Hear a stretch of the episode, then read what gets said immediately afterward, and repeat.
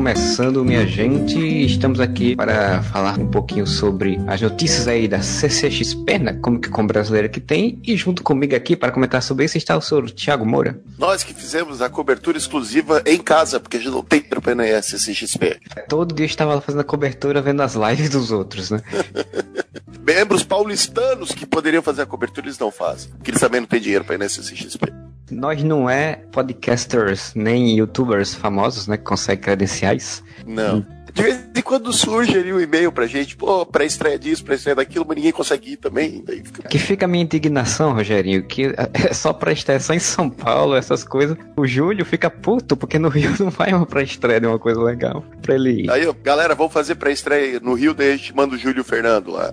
Eu faço no Nordeste, se quiser fazer em João Pessoa, agradeço também. Vamos ser realista, em Criciúma não vai ter porra nenhuma, né? Façam em Floripa, Floripa eu vou até Floripa, gente. Pois então, a gente vai fazer aí a cobertura, falamos aí sobre algumas novidades da CCXP, esse Comic Con, que não tem nome mais de não pode usar o nome do Comic Con, mas é, é um evento de quadrinhos e cultura pop muito grande que tá e esse ano, pelo que falam, foi muito boa, foi acima do esperado até do que outras edições, teve a sua surpresa do Jake Gyllenhaal, do Tom Holland, um monte de gente chorando e sofrendo pelo filme do Aquaman, e a gente vai comentar um pouquinho sobre essas coisas todas acho que a gente podia começar até num que não teve, não foi na CCXP, aconteceu antes, né, cara? Foi o trailer da Capitã Marvel que estreou, né, foi o que, domingo ou segunda-feira? De segunda-feira saiu. Começou a semana e eles já lançaram o trailer da Capitã Marvel, né, e nem, não esperaram ter o painel na CCXP, já lançaram, já foi naquela coisa pra sair chutando bundas, né, e todo mundo enlouquecendo logo no início da semana. É, e o trailer serviu bastante para mostrar, assim, ó, a Capitã Marvel aqui é o Superman, cara. Botaram a mulher pra arrebentar, chutar a bunda, explodir nave no espaço com raio. E é porque nem no trailer não tá nenhuma cena que. Essa sim passou no, no painel da Marvel na CCXP, que foi, passou só lá, que era dela fugindo a nave Screw, né? Que pela descrição da cena, porra, vai ser fantástica a cena, vai ser massa demais de ver. Se for, é bem feito e tal, mas pela descrição aparenta. Então, dá a entender que realmente essa personagem B10, né? Fodona, que chega destruindo e não tá nem aí. O primeiro trailer foi bem legal tal, só que eu acho que ele dava mais um visual do, de, do que que é, né? Focava sim. muito na ideia de estamos anos nos anos 90, né? Mostrando blockbuster. Sim, mostrando... sim. É, aqui, porra, velho, já chegou mostrando Skrull se transformando, já mostrou, né, que, que, Capitã Marvel não agride idosa, né? Ela agride de idoso, sim, pra deixar sim. claro pra galera que não tava entendendo. Que eu achei muito interessante é porque, como no primeiro mostrava exatamente ela, né, e como ela, e a relação dela com a Terra, e aí nesse eles já botaram não só isso, mas também a relação dela com o espaço, né, porque você tem muito mais no trailer do, do espaço, como você falou, dela explodindo, destruindo nave, usando os poderes dela, usando roupas diferentes, é, tem a versão de Super Saiyajin dela e tudo, então é uma coisa bem, bem mais impactante, né, foi um trailer bem mais impactante para mim deixou bem claro uma parte que a gente meio que não estava entendendo, talvez, do primeiro trailer, a gente não estava entendendo de como é que ia ser, que é o lance da memória dela, né? Sim, Aparentemente, sim. É, ela acredita que ela é uma Cree, né? Ela tem certeza que ela é uma Cree. Isso é uma coisa que eu acho que ficou bem interessante no trailer, né? Essa coisa dúbia que ela fala pro Nick Fury, Nick Fury fala, ah, então vocês são uma raça de guerreiros, né? Ela fala, não, heróis guerreiros. Então, sim. ela eh, reforçaram bastante no trailer que ela acredita muito que os Krees são os heróis da história, né? E a gente sabe que não, né?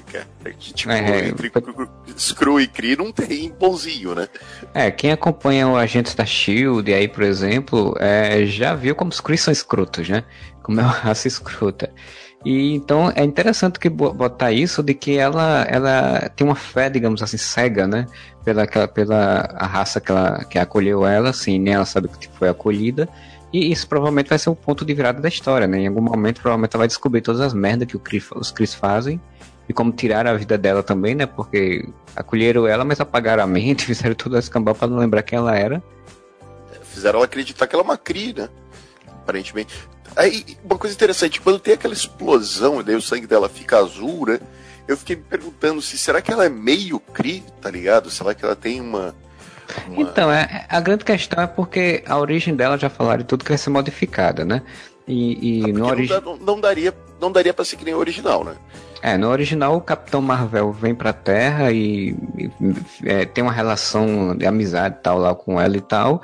E no ataque de um outro personagem, que é o personagem do, do Jude Law, né? Que dá os poderes a ela, né? E aí dá entendendo no trailer que, que tipo, já vai ser diferente, assim, tipo, provavelmente ela vai tem umas pessoas questionando que provavelmente ela possa ser que ela seja alguma a, pilota de alguma coisa da Shield relativa a espaço. E aí isso tenha feito com que ela entrasse em contato com essa raça e, e acontecesse algum acidente, e aí nisso ela quase morre, e eles salvam ela e fazem a transfusão de sangue e tal. E isso faz com que apague a memória delas pra usar ela como guerreira, né? Pois é, mas tipo, o, o lance do nariz dela sangrando azul, né? Que ela ainda olha pra mão dela, tá o sangue azul, é antes dessa cena, é a hora que já era a explosão. Então, Fica o questionamento, será que Carol Denver já é uma Screw mesmo, ou meio Screw, né? Os caras não resgataram ela. Cria, aliás, desculpa, Cria.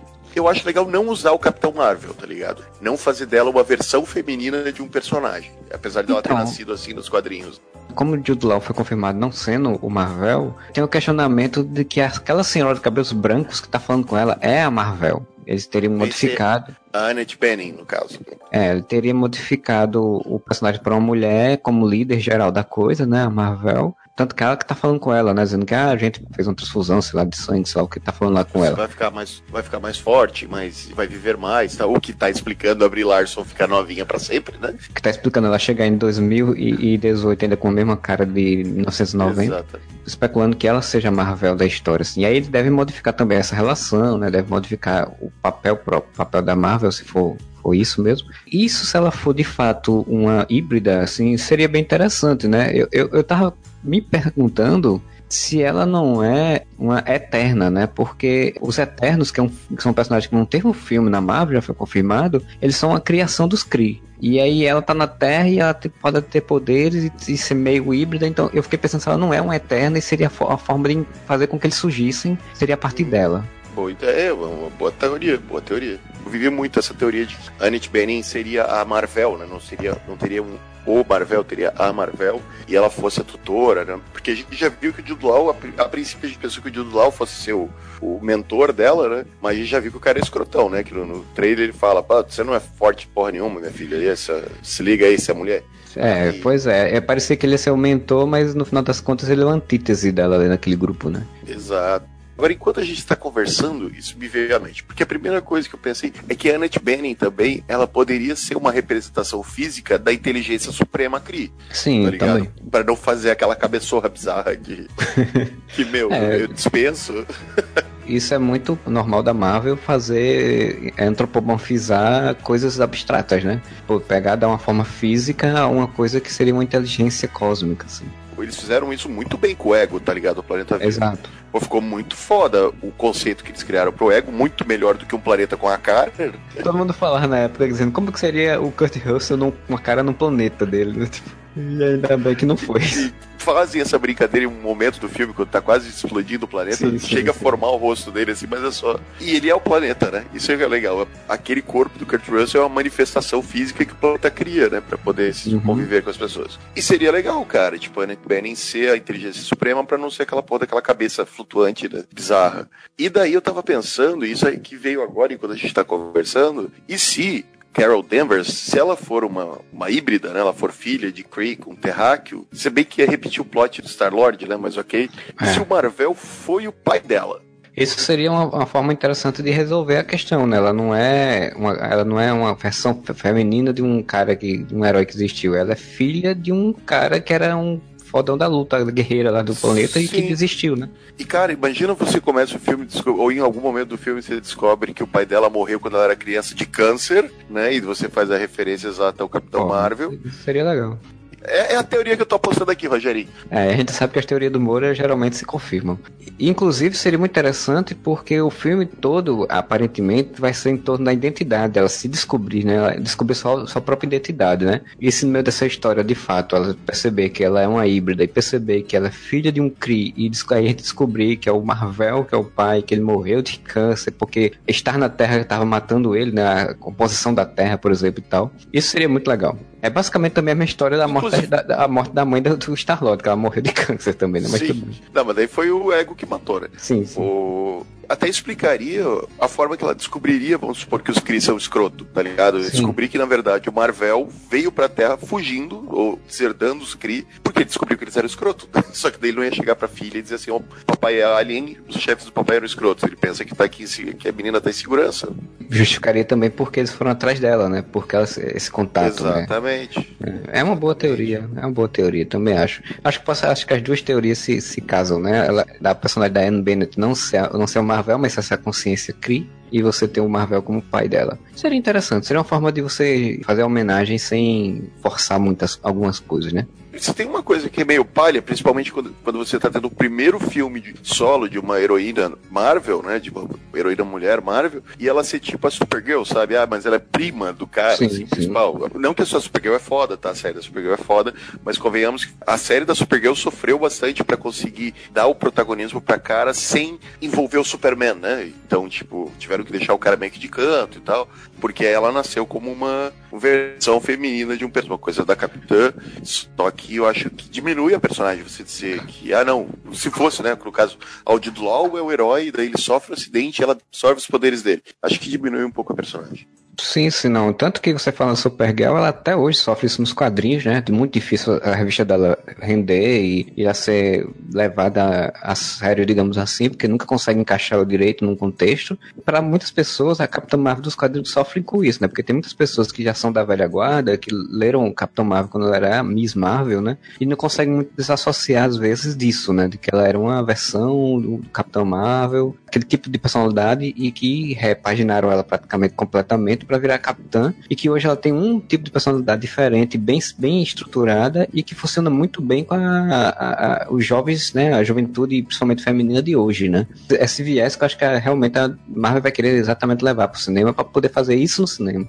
Até porque o Capitão Marvel morreu há mais de 30 anos. Então, muita gente que vai ver o filme hoje em dia, e gente até da, da nossa idade, assim, Marcelo, que tá ali com mais de 30, tive tanto contato com o Capitão Marvel, assim, sabe? Capitão Marvel tem duas coisas, né? Ele é um personagem que morreu, mas nunca, mas nunca morreu na mente das pessoas, porque ele sempre tá voltando. Ele já voltou como o original, que era uma versão dele que tava na zona negativa, e teve uma versão que teve até umas 15, 20 edições do Rick Jones sendo Capitão Marvel, né? Que era o filho do Marvel. Ah, sim. Vira o Shazam lá com, com o Rick Jones, né? Então, tipo. Ah, ele batia dois, dois braceletes e trocava de lugar com o cara. Isso, isso. Então, tipo. É, era, esse, era muito ruim aquilo. Eles sempre tentaram trazer esse personagem de volta, de outras formas que fossem, e meio que ficou no imaginário, né? Assim, mas concordo, é como você falou, eu mesmo nunca li nada de fato do Marvel, de fato do original e, e, eu acho muito legal existir a Capitã Marvel no lugar dele, assim, acho muito interessante. E a própria Capitã Marvel, pro público civil, ela não é uma personagem conhecida, a gente já comentou isso naquele podcast Sim. de Nerd lá, pô, eles estão tentando emplacar ela nos quadrinhos há muito tempo e não estão conseguindo, né?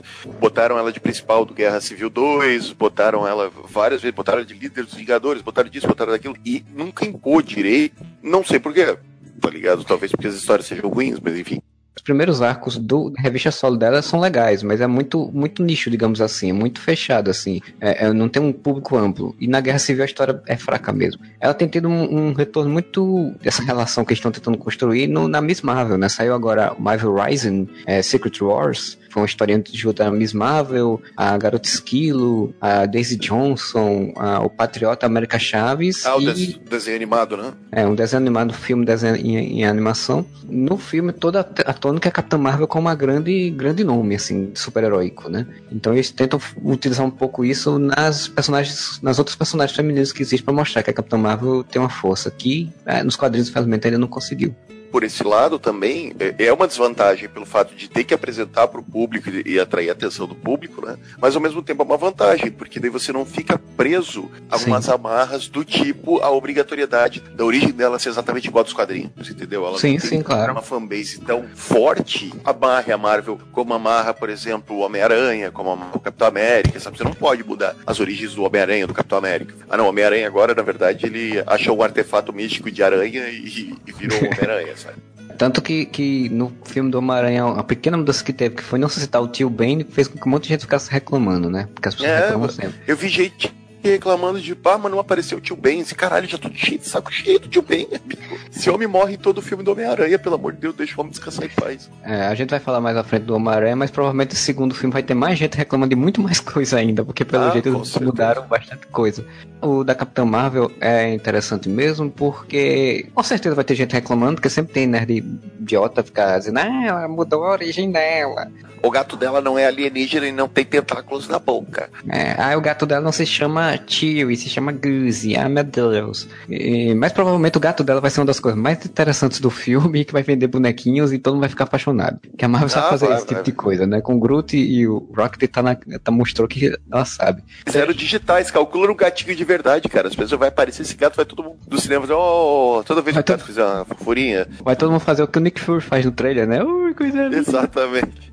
Cara, eu achei fantástico, sensacional a desconstrução, né? Porque, tipo, a gente tá acostumado com o Nick Fury, aquela coisa dura, é séria. Aí o que bota no, no, no, segundo trailer é, é o bicho todo derretido por um gato.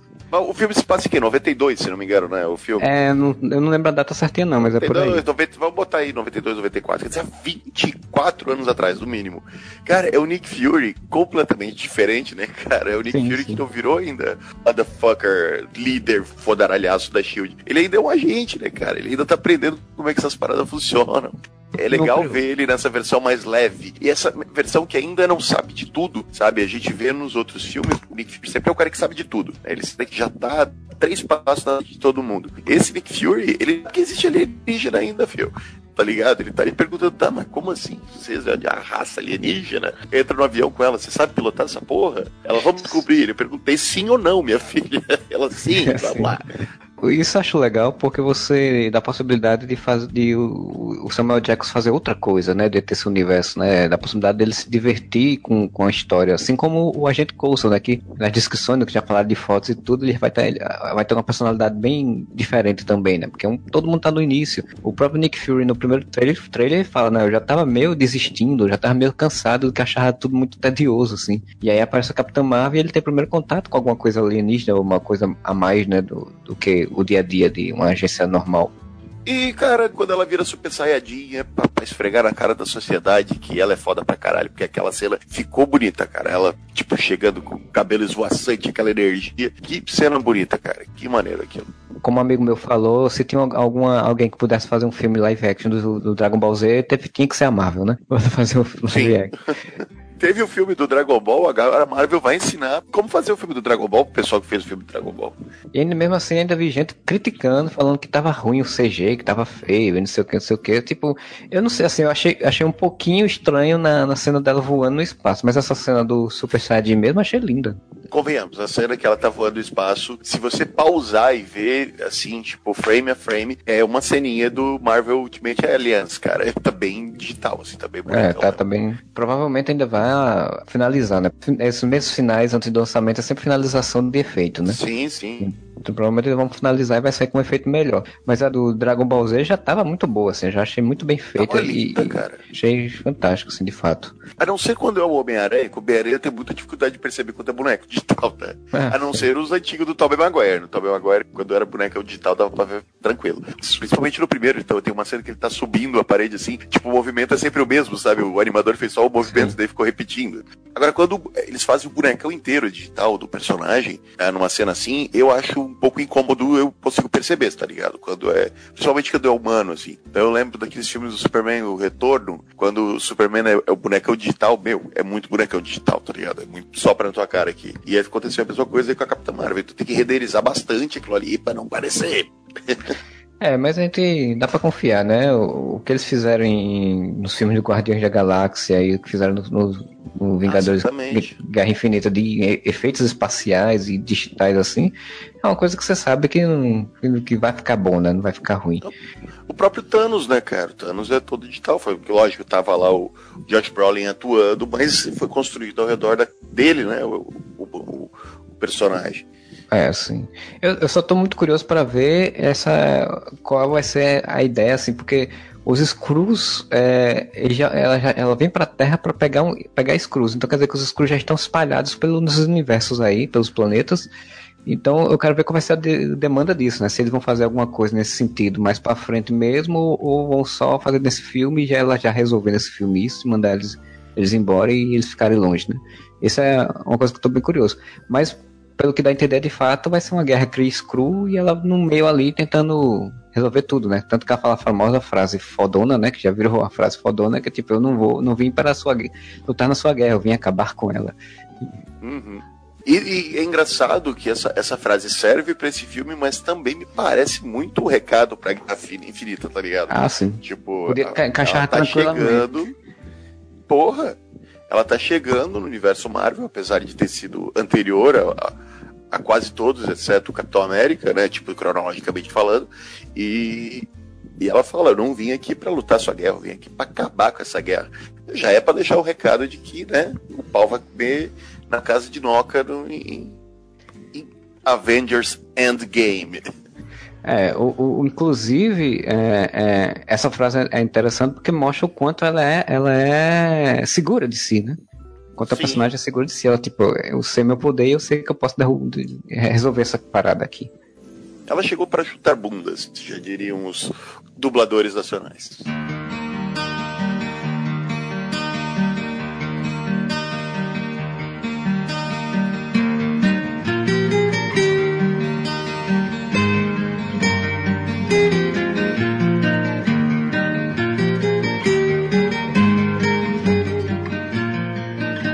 E já que você citou aí Avengers Endgame, é, vamos falar então um pouco sobre o trailer que também saiu do, do Avengers Fim do Jogo, que aqui ficou Avengers Ultimato. É, que, que, que não é Ultimatum, né? É. Ia remeter a coisas muito ruins se fosse Ultimatum. É. Se o filme dos X-Men tivesse, tivesse sido vendido para Marvel e tivesse mais um filme, eles iam fazer um, um chamado Ultimato. ia fazer tua aposta que ia fazer um negócio assim. Mas no X-Men que a gente tá falando, é falar de Avengers. O que, é que você achou aí do trailer? Quais foram as suas impressões? Eu tô tremendo até agora, eu quero dizer isso a todos. Eu já devo ter visto esse trailer umas 70 vezes. E o principal, assim, eu vi, eu vi gente reclamando, porque as pessoas reclamam, as pessoas reclamam de tudo. Ah, sim. Eu vi, eu vi gente reclamando, não mostrou nada no trailer. Aí eu comentei com a minha amiga Carol, grande beijo, Carol. Uh, falei pra né, no grupo que a gente tem ali no, no Zap Zap, eu falei, pô, o bom é que não mostra nada. Aí ela respondeu assim, ó, claro, essa porra não é DC. então... Ah, pois é. Cara, eu não sei porque esse povo tá reclamando disso, porque, caraca, velho, o, o, Guerra do Infinito foi a mesma coisa. O, o, o Age de Ultron, o primeiro trailer, também foi mais ou menos a mesma coisa, né? Também mostrando, mostrar porra nenhuma, mostrar só a ambientação. Sim. É, porra, tá acostumado com isso ainda, reclama, cara. Eu, Marcelo, sinceramente, para mim, se eu, se eu sou, eu tô lá no marketing da Marvel, eu falo assim, ó, lança isso, não lança mais porra nenhuma. Ah, porque porra. não precisa. Tá ligado? Não precisa. Eu sei que vai, eu sei que não é assim que funciona o marketing de nenhuma empresa gigante, mas uh, não precisa, cara. Isso, esses um minuto e é um minuto e meio, eu acho, de dois minutos de, de teaser, né? Só mostra o quê? Mostra o que eu queria ver que eram as consequências do estalar de dedo do Thanos, tá ligado? Não vai ficar, não ficou mostrando possibilidades, saídas, luta, porrada. Não, cara, eu queria ver, porque pensa bem, Marcelo, todos os filmes, todos os filmes é, da Marvel, da DC, qualquer filme de ação e de super-herói, você tem o clímax, né? A derrota do vilão, inevitável, né? E você tem um, um, um prólogo, digamos assim, né? Tipo, umas ceninhas depois, seja desde o lado do Homem de Ferro, que depois que ele derrota o, o Monge de Ferro, uh, tem a ceninha da conferência e tudo mais, você tem um prólogo do filme, né? Uh, em todos isso aconteceu. No, no, no, Capitão América Guerra Civil, que acaba a luta, não sei o que, você tem o prólogo do Capitão América resgatando a galera, do Tony Stark e o, e o, e o Rhodes lá na, na, na base dos Vingadores e chega o Stanley de carteiro trazendo o celular. Todos uhum. deram um prólogo o Guerra Infinita tem um corte seco, tá ligado? Tipo, eles perderam, metade da humanidade, das coisas vivas da terra, do universo foram, foi, deixou de existir. Você tem o Capitão América sentando no chão e botando a mão na cabeça e falando, puta que pariu, fudeu, né? Na verdade, ele falou, oh, meu Deus, mas. Uh, e o Thanos sentando na fazendinha e, pô, acabou. Não tem nada, você não vê nada depois disso, tá ligado? Então ele corta no clímax. O filme acaba no clímax, assim. Uh, então, esse teaser serviu para mim como um prólogo do Guerra Infinita e não como um epílogo do, do, do, do Ultimato, tá ligado? É você ver como é que não, esses caras estão, velho. Acho que, você, acho que você falou o contrário. Eu, é um epílogo é depois e prólogo é antes. É, então desculpa, eu inverti, eu não sou escritor. Obrigado, Marcelo. Serve mais como um epílogo do, do, do Guerra Infinita Guerra do que como um prólogo do Ultimato. Sim, é, sim que você vê os. Todas as vezes que eu falei prólogo agora, até agora, ouvintes, troca para epílogo, tá? Na mente de vocês. Uh, você vê ali, porra, Tony Stark, o negócio que a gente questionou no podcast, né? Agora o Tony Stark tá fodido, preso lá no planeta. Como é que esse homem vai voltar, né? Aí, ó, tá ali a resposta. Tá ele preso na nave, a Nebula deve ter deixado ele para trás e foda-se aí, né? Não, assim, no trailer ela aparece no trailer, eu acho que deve ser da mesma nave. Não sei se é a mesma é, nave. deve estar na mesma nave. Ou ela deve ter. Tava na mesma nave, depois saiu, foi para outra fazer alguma outra coisa, né? Não sei. Mas assim, é interessantíssimo porque assim, a gente questionava, mas como a gente é acostumado com filme de super-herói que as coisas se resolvam rápido, né? Eu, eu, nunca imaginei que assim, a, a, primeira coisa que a gente ia ver era o Tony Stark dizendo, acabou, é o fim, desistir, tô morrendo. Né? É, todo náufrago, cara. É uma coisa que realmente nunca imaginei que ia ser colocado. Porque eu achei que ia ser. Também que não, não pensei. achei que o trailer ia mostrar ele tentando, tipo, sentando e dizendo, vamos resolver, vamos ver o que a gente vai fazer, né? E não todo depressivo assim. Isso eu achei interessantíssimo.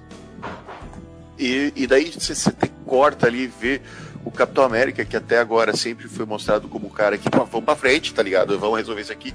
O cara totalmente desesperançoso, né? Tipo, bota o cara chorando para mostrar que realmente acabou a esperança do cara aqui, simboliza a esperança no universo Marvel. Aí o Thor lá, todo cabreiro também. Bruce Banner olhando os, os vídeos das pessoas, né, as fotos das pessoas que desapareceram, inclusive Shuri, né? Que a gente não, não viu ela desaparecendo, mas Shuri também virou pó. Uh, a, a importância bem grande, tipo, um foco bastante grande na Viúva Negra, ela narra boa parte do, do teaser, né? Uh, então, cara, eu, não mostrou nada, mas para mim aguçou toda a vontade de ver. Porque eu vi, assim, as consequências dessa merda e, lógico, aquele finalzinho com o Homem-Formiga aparecendo e te dando um lampejo de como é que isso vai ser resolvido, ou se vai ser resolvido, né? Uh... Não, e, e, é legal assim, né? Porque você tem aquele trailer todo dramático, por tudo sofrendo, e aparece um homem, homem é, formiga e ele já vira piada, né? E, cara, funciona bem porque é, os russos têm isso, velho. Os, sim, os irmãos sim. russos, quando, quando eles pegam para fazer esses filmes, eles encaixam o humor, ou a parte que fica engraçada e leve, de uma forma muito natural. Sabe? Não é tipo, teve o trailer todo soturno e no final teve uma piada de peito, sabe? Que sei lá, outros diretores fariam isso. Sim, sim. Não, e, você... e, e, assim, e, e, segue, né, e respeita o personagem, porque o, o, o, ele, ele, ele ficou preso, conseguiu sair do negócio, viajou no tempo, ele disse, porra, então isso pode resolver, ele vai ver a merda que aconteceu, e ele pensa, porra, o que eu fiz pode resolver, eu tenho que ir lá encontrar os caras pra, avisar isso, né? E o personagem é assim, ele não ia chegar lá, todo triste, tocando campainha, campainha ele ia fazer uma gracinha, fala de um jeito dele. E, e, na verdade nem é gracinha, é porque o jeito dele é esse, Exato. sabe? Tipo, é, respeita muito a personalidade do personagem. Eles não chegaram, não trouxeram, sei lá, o. Porra, sei lá, um personagem mais. O máquina de combate, tá? ligado? Rhodes fazendo piadinha. Sim. É o, o, Scott Lang agindo como ele sempre age, quer dizer, ele não tá fazendo piadinha, ele tá simplesmente agindo da forma que ele age. Ele é um cara meio atrapalhado, meio afobado no jeito de falar. E, e isso traz o humor, né, cara? Os russos são muito foda para fazer isso dentro dos filmes. Colocar o humor de uma forma natural, sem parecer que, ah, temos que enfiar uma piada aqui, entendeu? E Sim. funcionou no teaser também. E, óbvio, né? Gavião Arqueiro agora é o Ronin. Sim, é, eu, eu, eu achei muito foda a, a, a, forma como eles mostraram, porque, tipo, é, não, é o legal, né? Assim, os caras não precisaram falar nada e a gente entende tudo, né? Quando você vê o Gavião Arqueiro com que era um cara que tentava ser uma pessoa mais pacifista, tipo, a gente vê o discurso que ele fala todo pra, pra Wanda e pro Pietro em Era de Ultron, né? Sim. E aí, tipo, você vê ele lá com espadinhas, matando um monte de gente, com a cara depressiva, você diz, pô, a família dele morreu. Aham. Uhum. Não, isso enquanto a narração diz, perdemos, nós, todo mundo perdeu. Perdemos amigos, perdemos família, né? Aí já corta para ele, perdemos a nós mesmos, tá ligado? Aí, porra, aparece ele tirando a máscara e tu fala, pô, ele perdeu a família, obviamente, e perdeu a si mesmo no processo, né? Sim, sim, ficou tão raivoso e não podendo vingar e, né, atacar quem fez isso, saiu atacando qualquer uma pessoa que pudesse. Sim. Virou Tava um matando mafioso, né? Tá, virou um justiceiro, exato.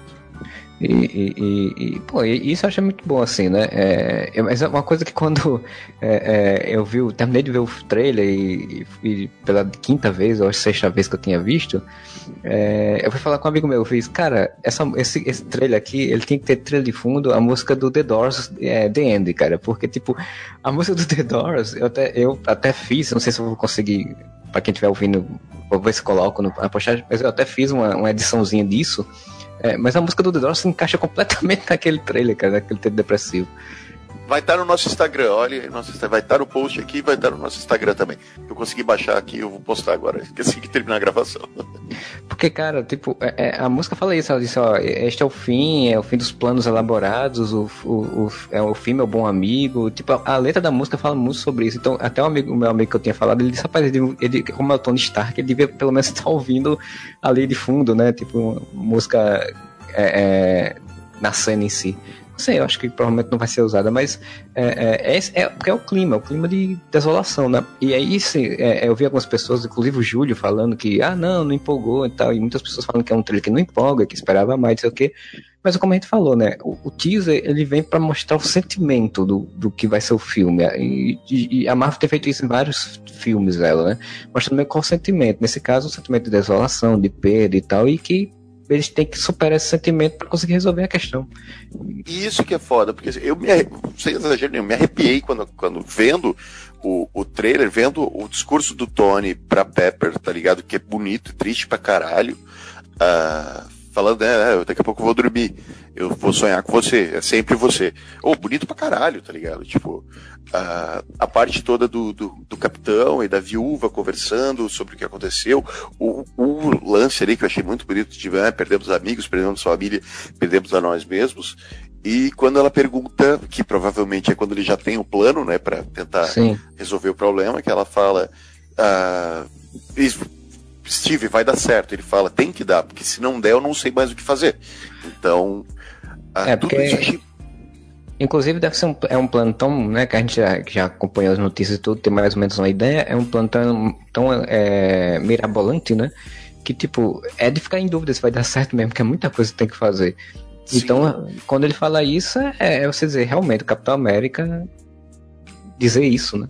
Aham, uhum. e vai indo, então nessa parte, eu tô falando da minha sensação, tá? Foi me dando aquela sensação, a, a, sensação que os personagens estavam tendo, eles conseguiram me passar, tá ligado? Eu fui ficando, porra, triste, assim.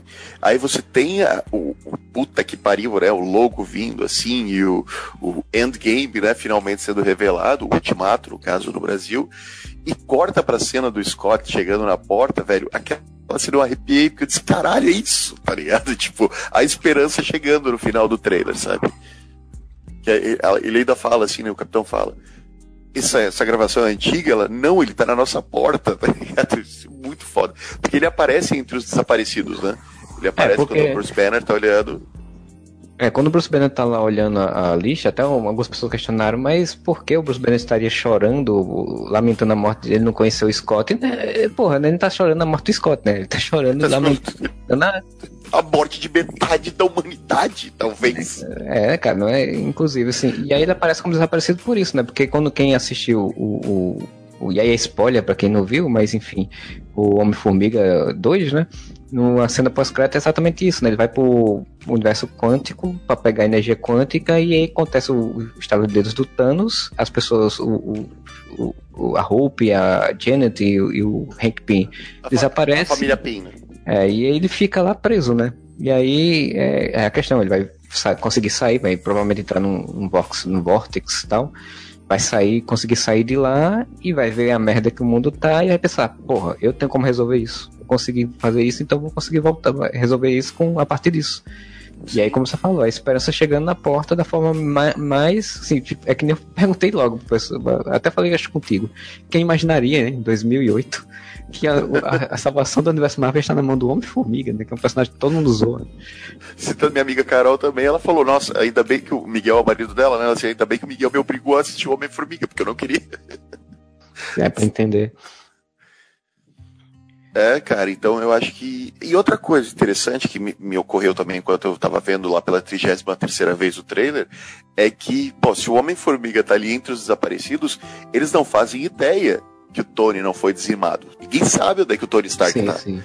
Tá é, uma das grandes questões, né? Você, o, o Tony Stark, é, a Shuri, em teoria, morreu, né? Ela não tá lá como desaparecida. O Tony Stark, em teoria, acham que ele tá morto. Quer dizer, os dois maiores mentes tecnológicas que eles conheciam estão mortos na cabeça deles e só o Bruce Banner é que é o mais inteligente daquele povo. Sim. E, então, tipo, fica tudo nas costas acho, dele. E tem, tem o lance que eu acho foda do, do lance náufrago do Tony, exatamente como ele, ele entrou naquela nave, ele tava conversando com a Pepper, a Pepper só sabe que ele entrou na nave. Dali pra frente, ele foi com, com o Peter e com o Doutor Estranho, que morreram, tá ligado? Então, uhum. ninguém sabe onde é que ele tava, ninguém sabe pra onde ele foi, ninguém sabe o rolê que eles tiveram lá em Titã, tá ligado? Sim, sim. Ah, então, ninguém sabe nem que o Tony enfrentou o Thanos. Então, é, é massa como é que eles vão resolver, como é que vai ser esse resgate do Tony Stark, cara. Puta, esse filme realmente tem que ter três horas de duração, porque tem muita coisa para acontecer. É, algumas pessoas estão cogitando que é aquela coisa clássica, né? Dizer que ah, a Capitã Marvel vai vir, vai resgatar ele, ou sei lá, alguém, o Rocket e o, e o, e o Thor, por exemplo, como fizeram outra vez com nave, voltar e resgatar e não sei o que. Mas é como eu tinha visto alguns comentários falando que a gênese do personagem do Tony é um escapista, né? Ele no primeiro filme, ele estava lá preso no, nas cavernas, ele conseguiu escapar, né? O Homem de Ferro 3 também fala muito sobre isso. Então, provavelmente, então, ele vai conseguir de alguma forma. Quando achar que tudo tá terminado, tudo tá acabando, ele vai pensar em alguma coisa genial e resolver, né? Porque essa é a teoria? Vai, fala a sua teoria. Pepper Potts. Pepper Potts com, com uma armadura vai acabar resgatando ele de alguma forma. Não sei como, tá? Não, não vou chutar aqui de que forma que ela vai conseguir encontrá-lo. Mas a mim, o meu chute é que, porque eu não sei se tu viu, a Gwyneth Paltrow postou uma foto com usando que dava para ver que ela tava de armadura. Sim, tá sim, que é a armadura, que é a armadura da personagem nos quadrinhos, que é a resgate. E como é, e como é que é o nome da personagem? É resgate. O, o, o que eu acho bem provável, assim, muitas pessoas também é, suporam, é, fizeram suposições em cima disso, né, de que seria ela resgate. O pessoal, o pessoal, não, mas como é que ela não sabe nem onde ele tá e vai pegar a, uma armadura e como é que vai ser pelo espaço de uma armadura só e não sei o que e tal. Bem, a gente não sabe quanto tempo passou aquele filme, do, do outro filme pra cá, né? E também e, não digo que ela vá sozinha. Então, eu só acho... Que acho provavelmente, e do jeito que a gente conhece, e do jeito que a Pepe é construída, ela vai ser uma pessoa que nunca vai achar, sempre vai achar que ele tá vivo, né? Vai achar que ele morreu. É, e, e, vai tentar fazer de tudo para encontrá-lo. Eu não duvido, não. Cara, eu consigo ver a cena. Não sei se vai ser exatamente como eu tô imaginando. Pepper, de alguma forma, tá rastreando de alguma forma ele. O Tony Stark tá morrendo, o Pepper chega e, tipo, resgata ele na hora que acaba o oxigênio, sabe qual é? Tipo aquela cena bem dramática, assim. Ele gravar uma mensagem não é em vão, né? A gente sabe, a gente falou isso no, no Guerra Infinita da, da, da luva, do estalar de dedos e tudo. Exatamente. Ele gravar uma mensagem não é em vão. Provavelmente a mensagem vai chegar até ela, em algum momento, de alguma forma. E aí o que vai fazer? Olha, ele tá vivo, vamos ter que resgatá-lo.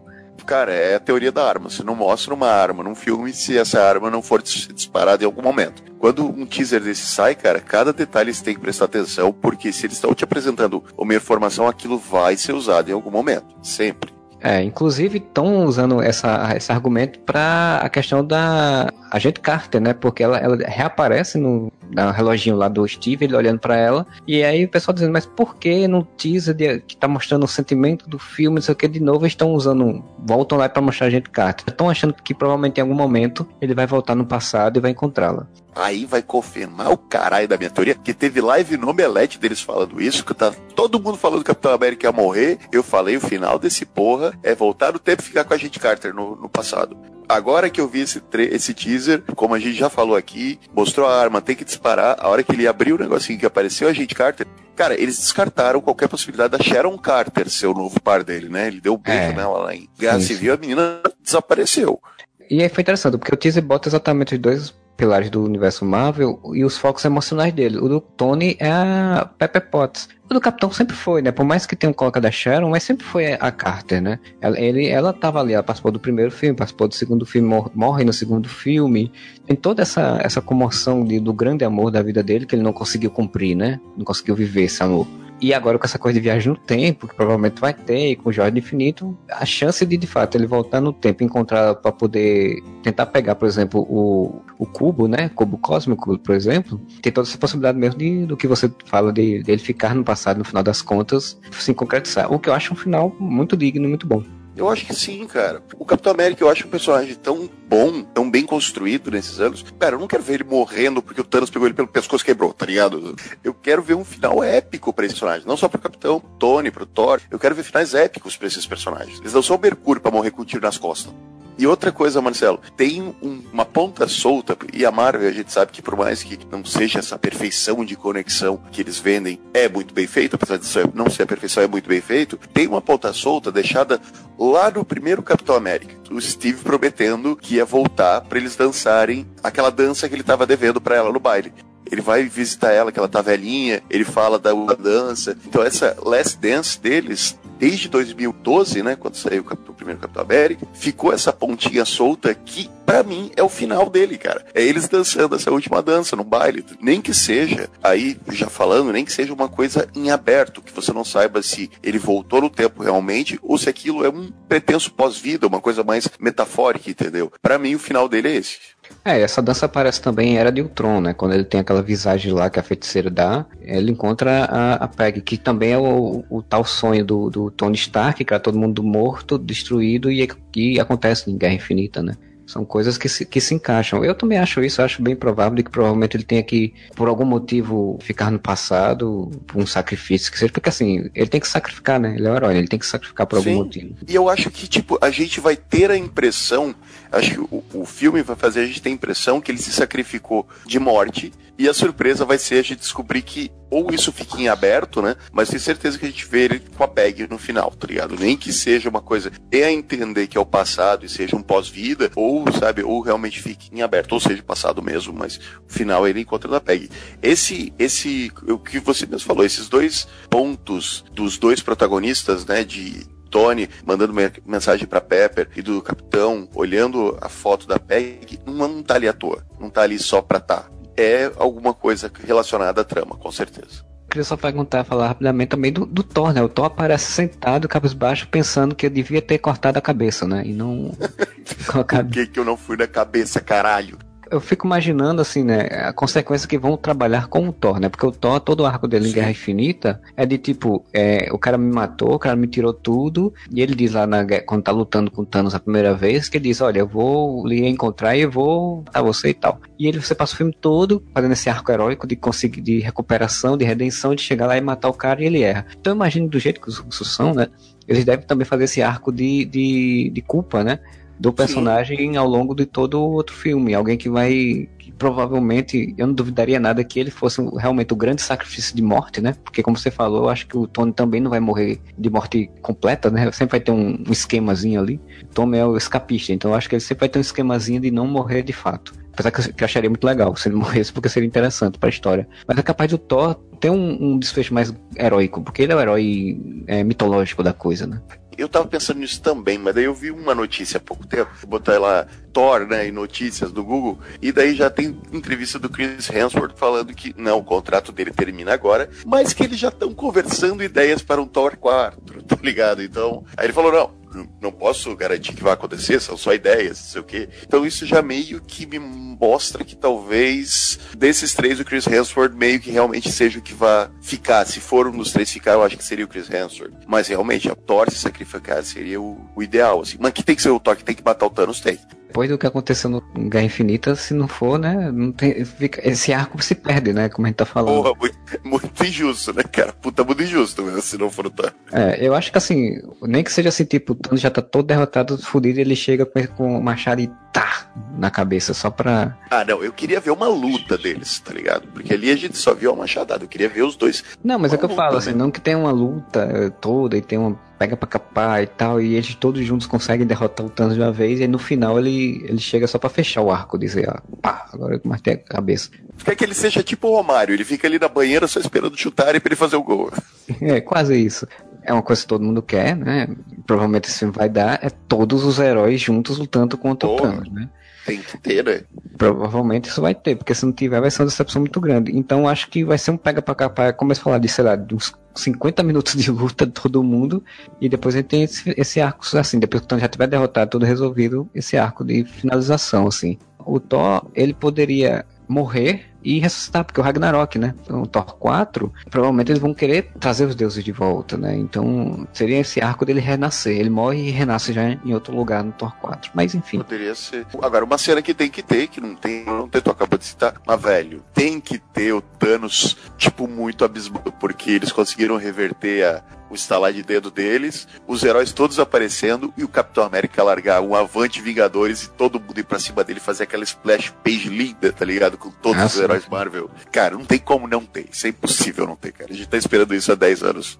É o clímax total de uma luta, a luta final, né? Do cara chegar e falar isso com todos os heróis reunidos e ir pra porradaria de 50 uma hora, uma hora de porrada, né, cara? Tipo, Só o Thanos, será que ele não. Pô, o mesmo vilão de novo sozinho, será que. Quando se discutia que o filme poderia se chamar Aniquilação, se questionava a existência exatamente do Aniquilador como um vilão maior, né? Um vilão maior. De como eles estariam viajando entre, entre- no reino quântico, estariam viajando no tempo, poderia fazer com que o Aniquilador surgisse como um vilão aproveitasse a deixa e saísse. É isso que eu tô muito curioso pra ver, né? Porque assim, ok, a gente sabe que a ideia da história é que eles vão voltar no tempo pra pegar as joias antes, que isso é muito quadrinhos, né? Pegar as joias antes pra poder própria manopla deles e enfren- enfrentar o Thanos e o que eu acho mais louco ainda dessa história. Teoricamente, o Thanos ia começar a ver as manoplas sumirem no futuro e aí ia pegar, perceber isso e voltar. Aí você bagunça toda a linha temporal da coisa, né? Porque, tipo, se as joias sumiram, em teoria elas nunca tiveram na, na, na- luva. Se elas nunca tiveram na luva, em teoria ele não devia ter instalado os dedos. Viagem no tempo é complicado, cara. Os russos vão ter que sambar pra fazer o negócio. Mas eu acho que eu confio.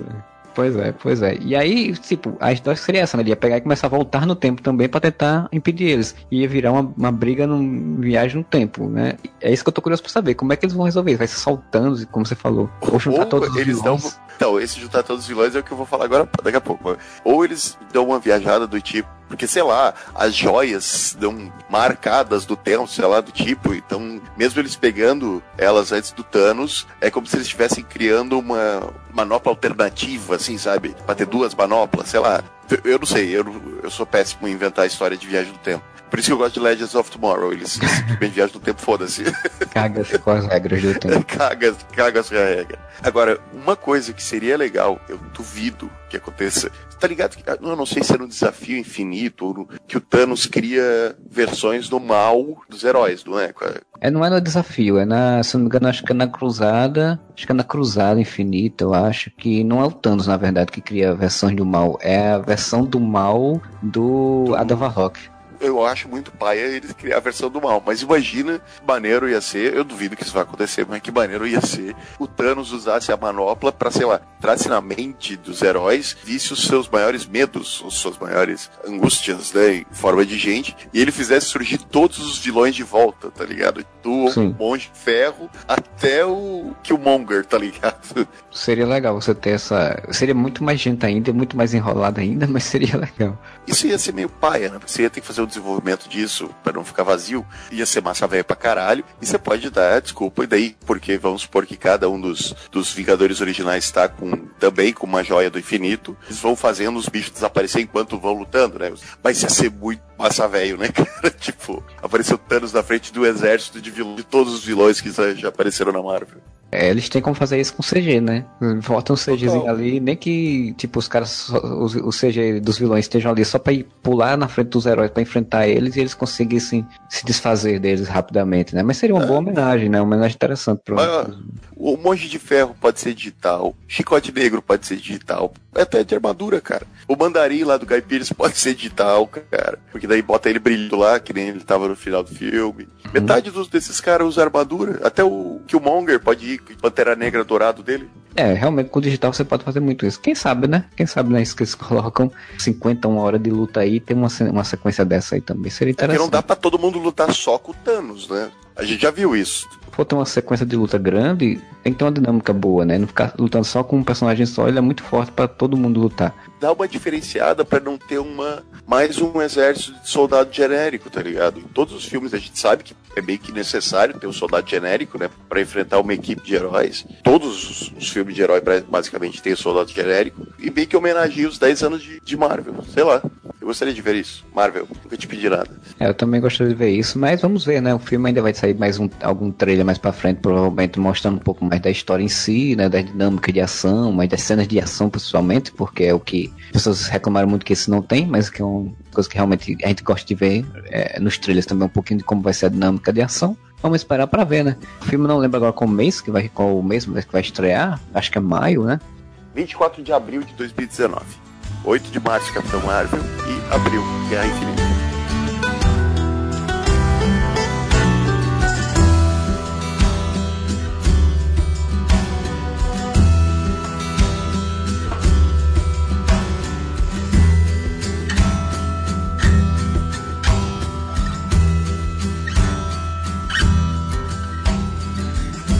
Tem uma aranha que vai estrear também no próximo ano, né? Vai estrear depois de Guerra Infinita. E que teve um bocado de notícias agora também do Homem-Aranha. Do Homem-Aranha da Blitz, longe de casa. É, Homem-Aranha longe de casa há mais de uma semana. Quando sair o trailer desse, eu tenho que pegar um, a música da Blitz e botar lá. certeza, fundo, certeza. Obrigatório. É, já na CCXP mesmo, né? Saiu o, o Jake Gyllenhaal, como eu falei, o Tom Holland e o garotinho que faz o Ned, que eu não lembro agora o nome dele participaram da, da Comic Con do painel e aí teve descrição de cena de, de trailer, a mostra pela primeira vez para quem tava lá da roupa do mistério. Revelaram também o mistério do mistério, né? Porque todo mundo achava que ele ia ser, já começar o filme como vilão e, pelo que falaram do trailer, ele não começa como vilão. Então vamos lá, então faz a descrição aí pra gente ir, ir vendo ponto a ponto, Marcelo. Segundo a descrição do trailer que saiu aí nas internets, o trailer começa com Peter Parker e Tia May em um evento dentro de um ginásio e ele está trajando o uniforme do herói. Em seguida, eles encontram o Rap que flerta com Tia May. Olha só, o Rap Hogan querendo virar o um novo tio Ben. Ah, daí todo mundo pensando que era o, o Tony Stark que ia querer pegar a Tia May, ó. Ninguém prestou atenção no Rap Hogan. É bem lógico até, né? Porque, tipo, ele tá sempre em contato com o personagem, tá... Tipo, como o conexão dele com o Tony Stark, ele acaba indo muito na casa dele, conversando muito, né? Tomando chá, tomando café. E o cara já namorou com a Mônica, cara. Então, foi, foi conquistar o mundo físico, agora está conquistando o mundo nerd, pô. mundo físico. Pois bem, o trailer segue com Peter planejando uma viagem de férias com os amigos da escola, né? Todo mundo falava que essa viagem dele o que seria, e aí tá, né? Ele vai realmente uma viagem de escola, né? De turismo aí, intercâmbio aí de, de férias. Eurotrip chama. Eurotrip. É, exato, aquele filme maravilhoso. A... Exatamente. Será que ele vai tomar absinto né, em Amsterdã e ver uma aranha roxa? E aí ele prepara a mala e deixa o uniforme em casa. Isso, não, isso, é uma coisa que eu não consigo entender, alegando que só quer passar um tempo com seus amigos. Ok, mas você é o Homem-Aranha, fucking Homem-Aranha. Ah, cara, você é adolescente, adolescente é merdeiro, cara, foda-se. Cara, ele acabou de virar fumaça. Ele enfrentou o alien no espaço. Mano, deixa o menino descansar um pouco. Aí ele diz: Não, eu não quero ser o Marinho, vou só me divertir com meus amigos. Se tiver um perigo, eu vou ignorá-lo. Não vou, vou, fazer nada, vou ficar só olhando. Tudo bem. Deve ter super-herói na Europa. É, claro. No super-herói não sei, mas vilão tem. Tem a Raposa Escarlate. Ah, não, ela é de outra editora.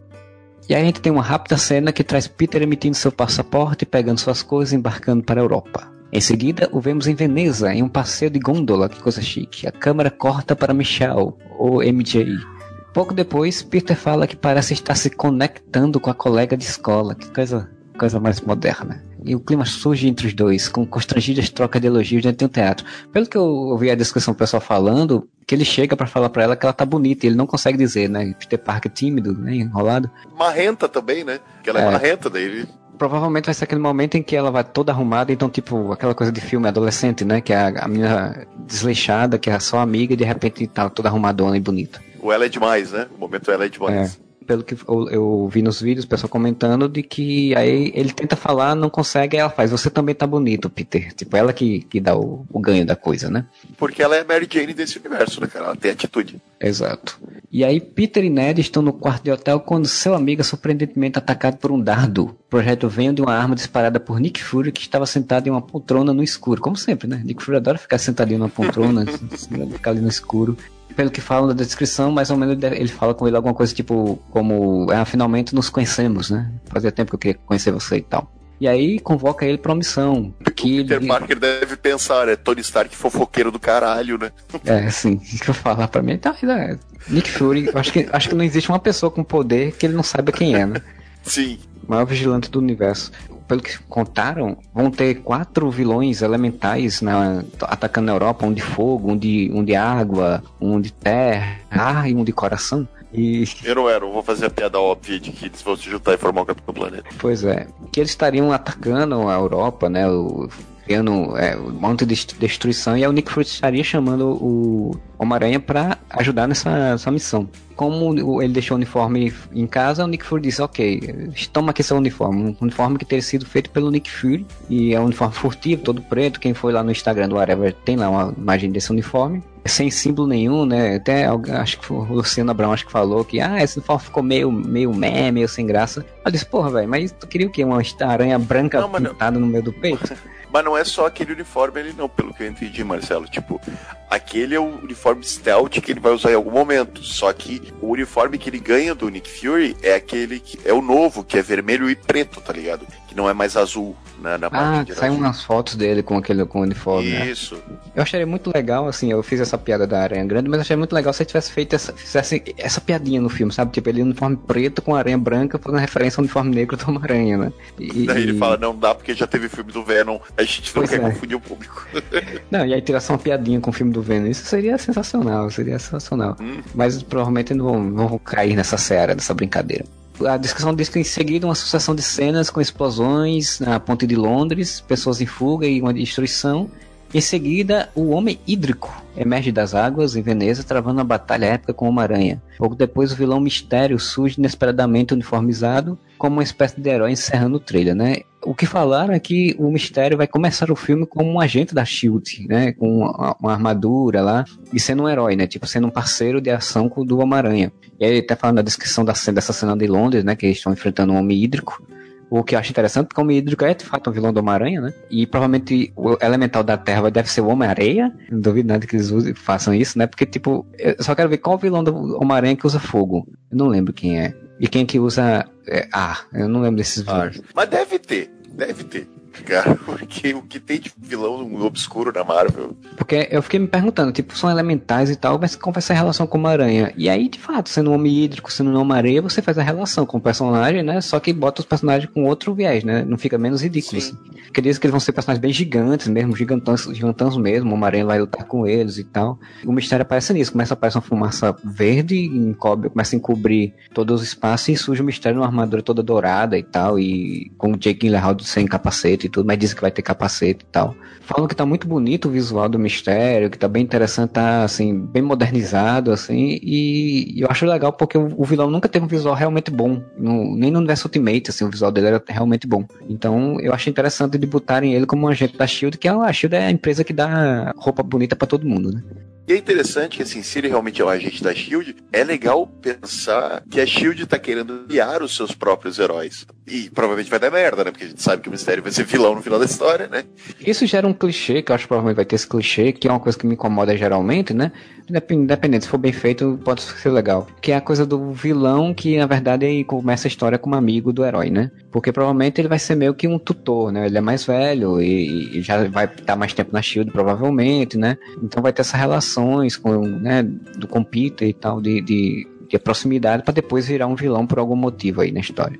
O que eu li, que realmente eles desenvolvem uma relação de irmão mais novo e irmão mais velho. Mas, assim, apesar de ser clichê pra caralho, é uma coisa que sempre algum vilão do Homem-Aranha meio que assume essa, esse viés, né? O normal é ser o Harry, né? O Harry Osborn. Sim. Uh, mas já foi feito. Naquele desenho sensacional que tinha do espetacular Homem-Aranha, esse papel era do Ed Brock. O Ed Brock fazia o papel do, do cara que era, tipo, o irmão mais velho do Peter, sabe? Tipo, uh, sim, e que virava sim. o Venom depois. Então agora eles vão usar o mistério. A coisa paia é que vai ser mais um vilão que vai saber que o Peter Parker é o Homem-Aranha, tá ligado? O segundo caso. E, não, com certeza vai saber, né? Se eles vão ter uma relação de irmãos, né? não tem como. Se eles fossem só, tipo, parceiros do crime, assim, seria. Até daria pra, pra dizer que não, mas eles vão, ele vai saber. Então vai ser, eu acho, Spaia. Segundo vilão que sabe a identidade do Peter. Mas a coisa massa é ver a Marvel pegando vilões da, do Aranha que não são os vilões de categoria A, tá ligado? Ah, que sim, já foram sim. utilizados. Então seria muito fácil para Marvel fazer um filme com o Duende Verde, com o Dr. Octopus, com o Venom, com todos os vilões mais populares do Aranha que já foram usados. E eles estão fazendo isso, eles estão pegando vilões categoria B e C, né? Tipo, mistério, cara. O, o, Abutre, velho. Então eles estão pegando os vilões bem obscuros, ou bem mais desconhecidos, ou bem mais difíceis de adaptar até. Né? Porque, pô, o mistério é difícil de adaptar, cara. O Sim, Abutre, muito. o velho que usa asa, é difícil de adaptar, cara. Cara, o, o mistério. imaginava o Leleco voando. Você sabe a origem do mistério, a origem original do mistério? Trabalhava com efeito especial, não era? Trabalhava É, ele era um cinema, mágico especial. lá que fazia efeito especial e que dá tudo errado lá pra ele e ele fica puto e começa a usar as suas habilidades pra roubar, pra fazer maldades e tal. É uma, uma origem muito merda, assim. bem merda.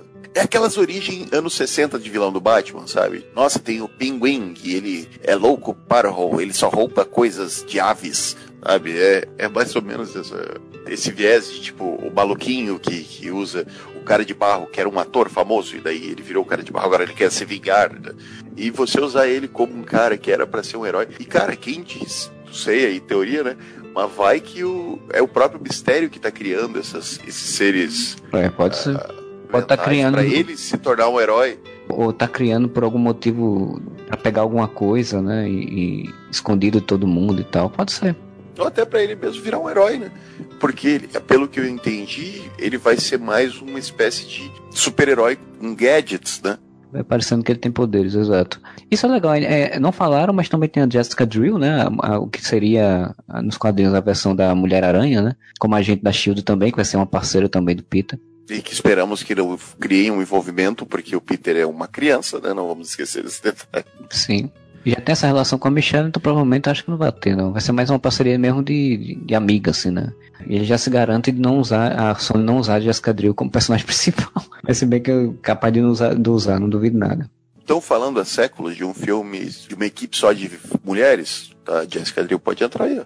É, eles já anunciaram como mais um anúncio, né? Como fazer, né? Tem um vilão da Marvel realmente com, com poderes de fogo, essas coisas, que é o Magma. Ele é vilão do Homem-Aranha, né? E certo que deve ter algum diário, cara. Filme que provavelmente muitas pessoas da velha guarda vão reclamar, porque já reclamaram bastante do primeiro, mas eu tô empolgado, porque como você falou, são personagens diferentes, abordagens diferentes, meio que basicamente seguiu o plano do Sam Raimi, né? Porque o Sam Raimi ele pretendia usar o Abutre e o Mistério nos filmes seguintes. Uhum. Ia usar o Homem-Aranha num, o Abutre e o Mistério no no quarto filme. E a Sony não deixou. Então eles estão basicamente pegando a ideia que era do Sam Raimi e seguindo, né?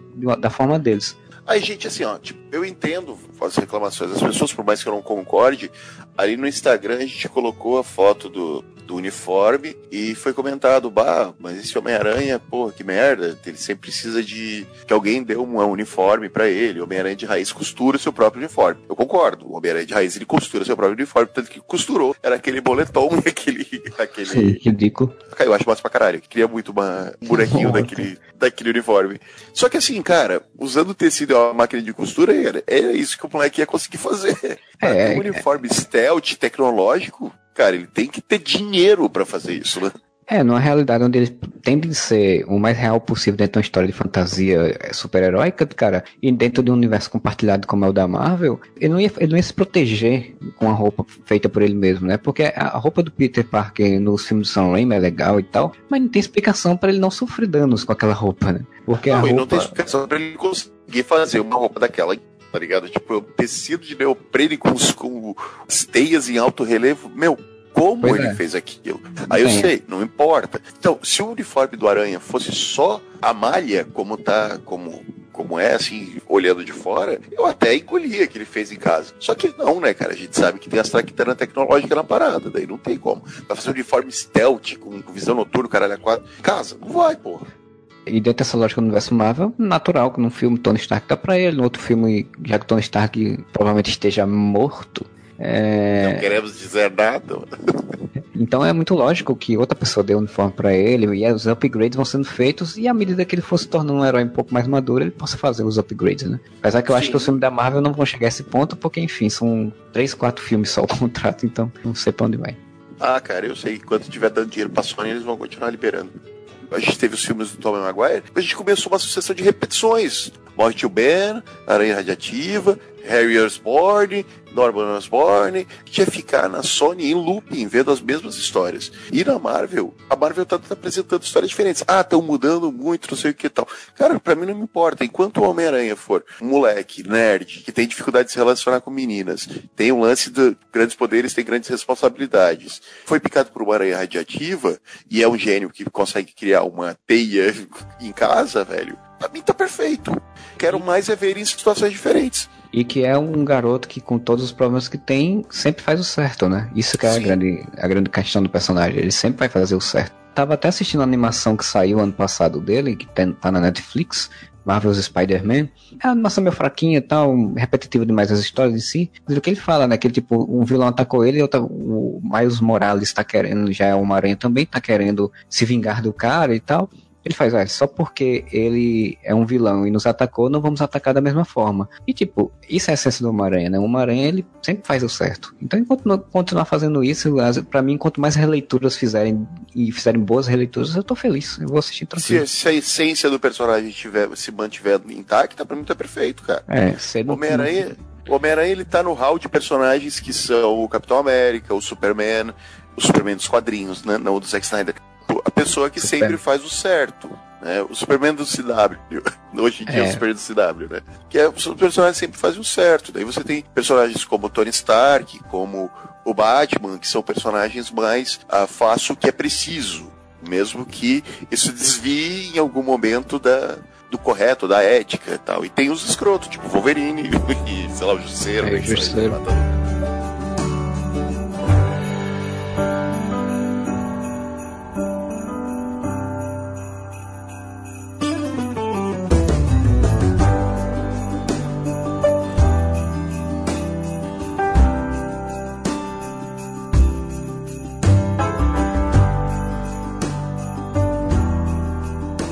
Mas a gente já falou bastante da Marvel, e tem que falar também do, do que vem aí nadando forte, né? Pulando contra as ondas, quebrando na beira do mar, que é o Aquaman, né? Altos elogios das pessoas dizendo que é o melhor filme da DC. Não, impressionante, cara. O filme inteiro foi rodado da CCXP pra 3 mil pessoas, velho. A maior sessão de cinema que eu já ouvi falar. Sim, inclusive é a primeira sessão do filme no mundo inteiro, né? E só elogio bom, hein? O Diego Piovesan, meu querido ex-professor da SAT, comentou que foi um filme que deixou ele sem fôlego. Hã? É. Hã? Viu o que ele fez ali?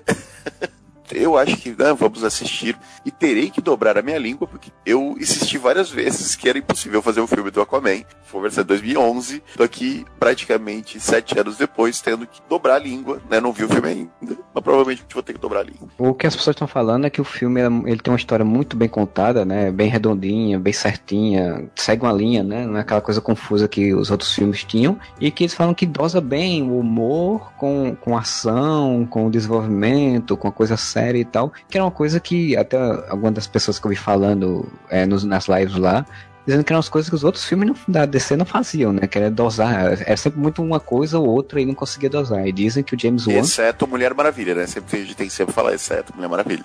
A Mulher Maravilha, as críticas que fazem muito são as, a interpretação da Gal Gadot e de algumas incongruências da história em algum momento, mas em geral ele realmente... Gal Gadot é maravilhosa. Bem em geral ele realmente dosa melhor o humor com a coisa séria, com a ação. E a Gal Gadot, enfim, a Gal Gadot é simpatia, ela, ela pode não ser a pessoa, a melhor atriz do mundo, mas a, o que ela tem de simpatia é a simpatia da Mulher Maravilha, de fato. Ela é a Mulher Maravilha. Ela é a Mulher Maravilha. Não fale mal de Gal Gadot.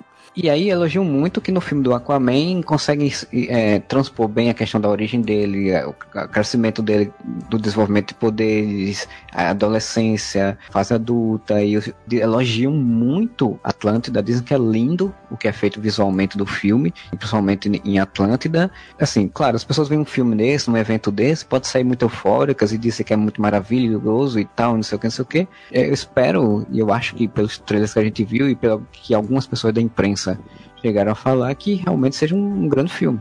Ou pelo menos assim que, se não for perfeito, vai fazer jus, vai valer a pena assistir e pagar o ingresso. Cara, mas assim, se eles seguiram mais ou menos o que eles fizeram, o que foi feito em, em, Mulher Maravilha, Mulher Maravilha é o quê? É uma história que conta a origem da Mulher Maravilha no meio de uma aventura que mistura todo o tom épico que a Mulher Maravilha precisa com uma coisa bem pessoal de você conhecer os, as vontades e as, as, motivações da Diana. É um filme que ele se fecha em si, pode até apresentar situações para outros filmes, só que ele não é um filme aberto. Ele é um filme com uma história fechada em si. Se Aquaman fizer a mesma coisa, fazer uma aventura, que aparentemente é isso que fez, né? Uma aventura com o tom épico que um personagem como o Aquaman precisa. Olha só eu falando isso. personagem como Aquaman. Mas assim, ele é o rei dos mares, queira ou não, né? Então, tipo, é, Rei dos Mares, falam que tem os Sete Reinos, falam que aparecem pelo menos alguns personagens de Sete Reinos, então é uma coisa que, é como a gente falava, né? Como algumas pessoas citaram, estão citando, Star Wars debaixo d'água. Então, é tipo, uma mitologia muito grande é. a ser trabalhada, né? Que é a ser construída, na verdade. É verdade, eu, o pessoal fala Star Wars, mas eu citaria mais o Senhor dos Anéis, pelo que eles falam, porque tem essa coisa da, meio Indiana Jones, de busca do tridente, de busca de encontrar alguma coisa que, que tem superpoder, né? Que teria uma guerra em importa, então é muito, muito mais próximo do Senhor dos Anéis. E como você falou, né? Se, se eles fazem uma história fechada, e pelo que aparenta, porque não teve nenhuma citação, nem easter egg, nem foto de bastidores com nada relativo ao resto do universo DC, né? Você não tem um Batman aparecendo, você não tem um símbolo de, de, de Darkseid aparecendo em nenhum lugar, né? O plano do Zack Snyder, a princípio, pelas entrevistas que a gente vê, é que ele queria fazer como se fosse uma sequência de filmes. Essa sequência seria Man of Steel, Batman vs Superman, Esquadrão Suicida, Mulher Maravilha, Liga da Justiça 1 e Liga da Justiça 2. Esses seis filmes contariam uma história. É como se um filme fosse sequência do outro, né? Eles seriam seis filmes, uma exologia que contaria uma história do universo DC. Eu achei essa ideia uma merda muito grande. Uh, porque você obrigatoriamente faz com que Man of Steel, que por incrível que pareça, por mais que seja um filme que tem um final ruim, eu sempre falei que eu gosto muito dele. Até o Superman botar o uniforme, eu acho o filme sensacional. Ele caga depois, quando o Clark vira Superman, que daí, né, como já falamos milhares de vezes, o filme se perde e vira aquela port destruction imbecil.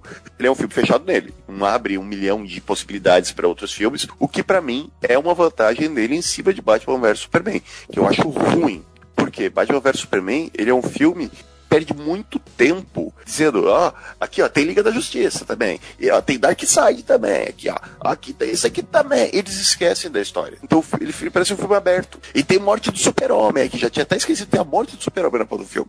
Tem tudo num filme só e não tem nada, porque nada se aprofunda, né? Tem Cavalo das é. Trevas, não tem essa ideia de fazer um planejamento de seis, quatro, cinco, seis filmes, uns levam o outro e que se conversam, dialogam e não sei o que, não sei o que, é muito pretensiosa para mim, sabe? Porque assim, o, o, cinema é diferente de uma história em quadrinhos. O próprio universo da Marvel, ele tinha uma ideia, uma história grande com Thanos, mas os filmes não ficavam presos a essa história, né? Eles eram filmes que eles iam acontecendo, tinha um easter eggzinho aqui, uma coisinha ali. Só via o Thanos das cenas pós-crédito. É, você tem um... viu o Thanos do meio do filme você tem alguma coisinha aqui e acolá, né? Você fazer um planejar uma porrada de filme para contar uma história gigante é, é complicado. Você fica prendendo a, a, criatividade dos diretores que vão trabalhar nesses filmes. Inclusive, é, isso eu acho que é, as pessoas que detratam a gente que gosta do, gostam do Snyder, mas assim ajudou muito o universo DC o Snyder sair, porque o, filme, o próximo filme da Mulher Maravilha provavelmente vai ser muito mais divertido e mais brilhante do que foi o primeiro, né? Assim, brilhante no sentido de ter, de ter essa alma da Mulher Maravilha, do universo mitológico e de energia, de luz do, da Mulher Maravilha, como o do Aquaman teve, né? Porque do Aquaman você vê que a primeira, o logo do Aquaman, por exemplo, que aparecia era aquele logo meio soturno, meio sombrio, né? Cinza, tudo cinza, tudo cinza. cinza. cinza. E você vai ver o logo agora, cara, eu vi as camisas que eles estavam dando, as camisas é um ar formado por água solta, sabe? Tipo como se fosse uma junção de águas e peixes e coisa e tal. Tipo, é uma coisa linda, é quadrinho, né, cara? É uma coisa que você queria ver. Olha, olha ele com o uniforme clássico dos quadrinhos, velho, e ficou massa. Inclusive dizem que ele cavalga um cavalo marinho. Porra, quero! Tá ligado? Lembra as primeiras imagens que saíram lá nas antigas, quando ainda era o Snyder no comando, e tinha aquele Unite the Seven, porra, ele tava com uma armadura, velho, sabe? Sim. Tipo, que remetia vagamente ao Aquaman. Por quê? Provavelmente ele olhava e dizia, não, isso aí, isso aí é coisa de criança, tem que ser, tem que ser merece, tem que ser é, cinza, tem que ser cinza pra essa porra. Tu vê agora essa liberdade, Mulher Maravilha foi um filme muito bonito, Aquaman também provavelmente vai ser, e não é uma coisa que é forçada, não é que nem o, o Esquadrão Suicida que do nada falaram, taca a cor nessa merda, sabe? Tipo, e ficou aquela aquela coxa de retalho que parece que foi jogar o balde de tinta no filme, sabe? Sem, sem nenhum, nenhum tipo de padrão. Nenhum... O Esquadrão foi um problema porque o Esquadrão, como quiseram mudar o, a ideia do filme, contrataram a empresa que fez o trailer, que é uma empresa de trailers, ela não é uma empresa de montagem de filme, né? Fizeram de qualquer forma, assim, né? Mas é, é isso, assim, é, é, claro, as pessoas que defendem muito Snyder falam que é porque ele tá tentando, tentou fazer uma releitura, tentou fazer uma coisa diferente do padrão normal dos filmes de super-heróis que estavam tendo. E até eu acho legal você fazer uma coisa diferente do padrão normal, né? Mas como a gente já falou muito em vários podcasts, ele foi pretencioso em querer fazer uma visão única, como se ele fosse o dono daqueles personagens e o, o dono daquele universo só pudesse ser aquela visão, né? Como você falou, é um Aquaman, é o meu Aquaman, é, é a minha Mulher Maravilha, é o meu Batman, e não é, cara. Os personagens não são dele, né? E, assim, então, o personagem tem uma história longa de muito tempo e, os, e outras pessoas que, que admiram ele. Então você vê agora em Aquaman que a sua trilogia, provavelmente esse filme vai, não sei se ele chega num bilhão, mas provavelmente vai ser o filme que vai mais arrecadado de ser. Sim, aquela cena linda que eles estão correndo sobre os telhados e o Arraia, lutando com a Raia Negra, cara, que eu, eu acho que deve ser na Grécia aquilo, me parece, ou Itália, não sei, eu nunca saí do Brasil, é. então não posso dizer.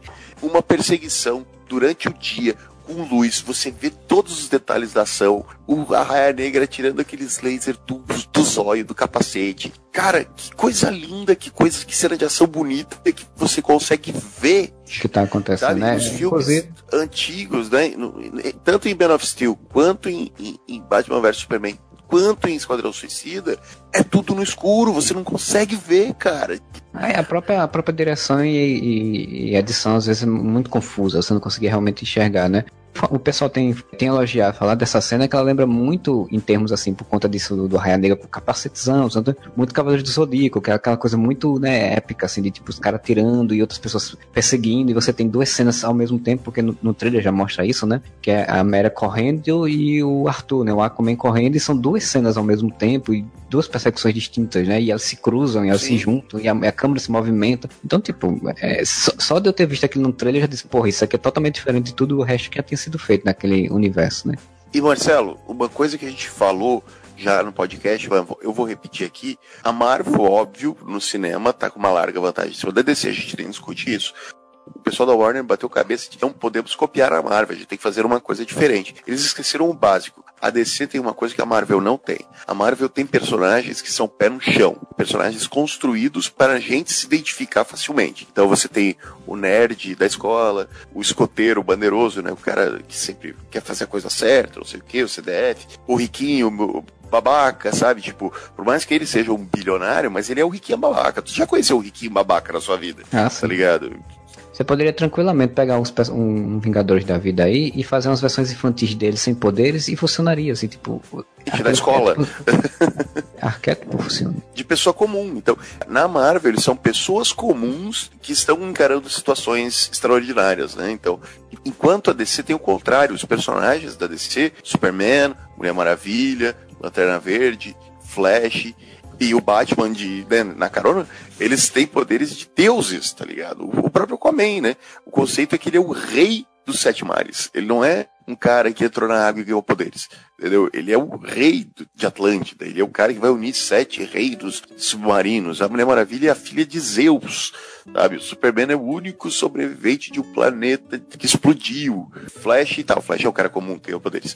Mas essa vantagem que a DC tem, que todo filme deles pode ter esse caráter muito épico, tá ligado? Temos que unir os sete reinos. Tenho que matar Ares, né, o deus da guerra. E eles aproveitaram isso desses dois filmes que a gente tá citando, no Aquaman né, na Mulher Maravilha, no Aquaman aparentemente, porque a gente não viu o filme ainda, né? Mas fizeram na Mulher Maravilha. E eu senti falta dessa epicidade nos outros que acabaram ficando mais à mercê de uma port destruction ou de um fanservice sem sentido, ao invés de pegar e pensar, pô, o que, que o Superman representa? Ele representa a grande esperança da humanidade. Então ele tem que ser isso, cara. Ele tem que ser o cara que vai fazer. Os... Sabe aqueles filmes do Aranha em que a população de Nova York fica na frente para proteger o Aranha? A população da Terra, tá ligado? Dizer, não, nele você não mexe. Eu vi um vídeo, eu não vou lembrar de que canal do YouTube que é, mas se eu encontrar eu te mando pra gente botar aqui no post, que é o seguinte: como corrigir Man of Steel?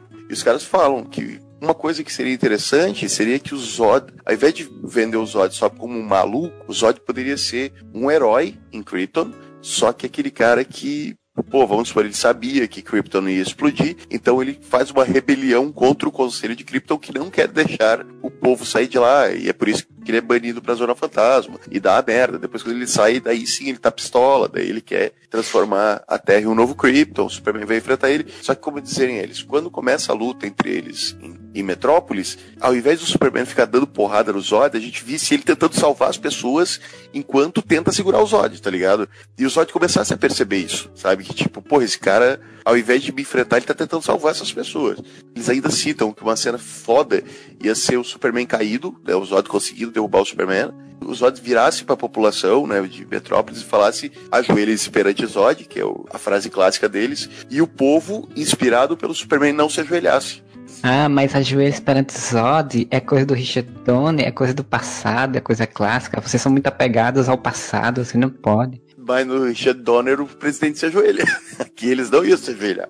Muitas pessoas que defendem, defendem o Snyder reclamam muito de, desse apego ao Richard Donner. E é exatamente por conta disso. Ele fala, ah, vocês ficam muito apegados àquela versão lá, e aqui não, é outra versão, a versão mais realista e tal, não sei o que. Aí, não, a reação realista é que o Superman deixa as pessoas morrer e quer o pescoço do Zod. É, enfim, né? É, é, eu também acho assim, enfim, não tem como mudar o passado, né? não tem como mudar os filmes que já aconteceram, Sim. né? Não, mas deixa, deixa eu terminar de contar como é que os caras mudaram, ficou muito bom, cara o sol nascendo, o Superman conseguindo recuperar os poderes dele, senta o cacete do Zod, que já, já tá bem perturbado pela adoração ou pelo respeito que os terráqueos desenvolvem pelo Superman. E quando fica naquela cena de tipo o Zod pedindo pro, pro Superman me mata, tá ligado? Porque é basicamente o que ele faz em Man of Steel, né? Ele tá, me mata, senão eu vou matar essas pessoas. Se não me matar, eu vou matar essas pessoas. Ao invés do Superman matar ele, fosse exatamente o que eu acho que tinha que acontecer. O Superman estender a mão pro Zod e falar, não, cara, eu entendo a tua dor, a gente tu também perdeu o planeta, não sei o que, tal, tal, tal. Se una a mim, como se ele estivesse perdoando, tá ligado? O que o Superman faria nos quadrinhos, né?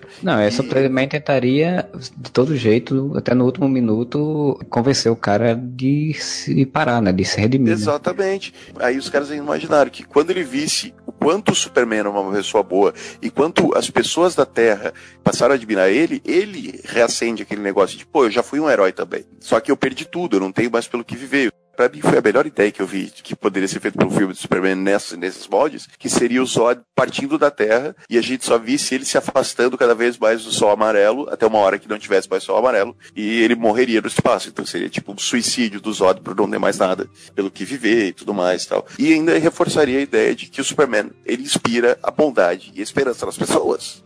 Eu nem acho que o Zod mereceria morrer, né? Assim, eu, eu sempre, sempre defendi que o Zod não deveria ter morrido e ficar preso. Nesse caso, se fosse toda essa construção, tranquilamente, Rogerinho, eu diria que, que daria para fazer uma redenção aí dele, sabe? Ele poderia entender o que finalmente o que o Superman estava dizendo e se entregar, né? E, e, deixar, ok, eu, eu errei e tal, e me entrego e.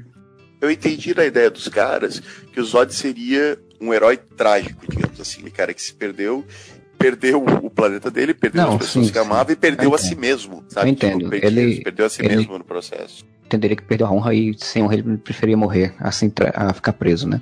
Exatamente. É. E até no, no, vídeo eles falam que o legal ia ser não mostrar ele morrendo, ia se dar a entender, tá ligado? Tipo, ele vai voando e você vendo o sol amarelo ficando, virando um pontinho, assim, e você entender que o que, ele tá fazendo, né? Ele tá se afastando do sol amarelo, onde ele vai perder os poderes. Sim, sim. É, é que seria interessante exatamente para você preservar a essência do personagem Superman. É o que a gente falou do Homem-Aranha. Pode adaptar, botar o personagem em novas situações, mas não perde a essência do personagem. É, o que eu acho assim, que eu acho que a, a redenção do, do Zod, ele ser preso, ou ele começar a auxiliar o mundo a redimir do que fez, é uma coisa que eu acho interessante, porque é uma coisa que me angustia muito nos filmes de super-heróis hoje em dia, depois de tanto tempo, em tantos filmes, é que o vilão ou morre ou, ou é preso, sabe? E não se discute a questão da possibilidade de redenção do personagem, sabe? Qual, qual, a missão do herói? A missão do herói é só prender e matar pessoas? Não, a, a missão do herói é salvar até o próprio inimigo, sabe? Estava na hora de começar a surgir filmes onde você tivesse esse, esse tipo de final, sabe? Onde a pessoa se redemia. Tipo, eu consegui, ele conseguir convencer o outro que tá errado, o outro aceitar o aperto de mão dele e ele se redimir.